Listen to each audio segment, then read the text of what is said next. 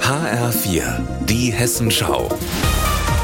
Unser Thema aus Mittelhessen.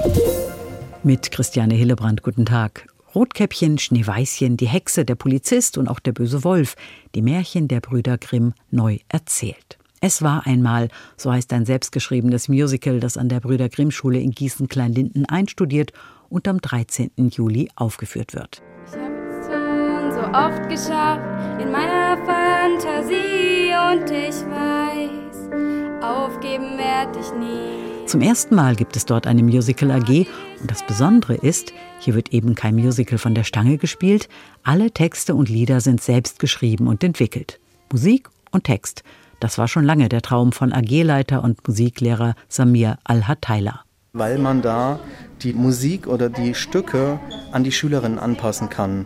Das hat den Vorteil halt, dass die einmal ihre Rolle selbst mitgestalten können und man kann auch die Musik an das gesangliche Niveau anpassen. Es ist ein Musical rund um die Brüder Grimm geworden, mit Rahmenhandlung und kleinen eigenen Geschichten. Wer welche Rolle spielt, das haben die Schülerinnen im Laufe der AG für sich selbst herausgefunden und ausprobiert. Ich spiele den Polizisten in dem Märchen Rotkäppchen. Ich bin Rotkäppchen und in Schneeweißchen bin ich der Prinz. Ich bin Hanna und ich spiele den Wolf in modern, also den Gangster, so den kleinen, sag ich mal, Assi-Typen, wenn ich mal so sage. Geld und Gold, bling bling. Ich stehe auf Geld und Gold, Geld und Gold, Geld und Gold.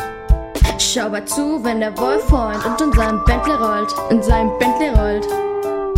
Die 100.000 Dollar Rolex an der Hand. Es wird gespielt, gesungen und gerappt und das unter professioneller Anleitung. Die AG hat sich Verstärkung geholt für die letzten Proben.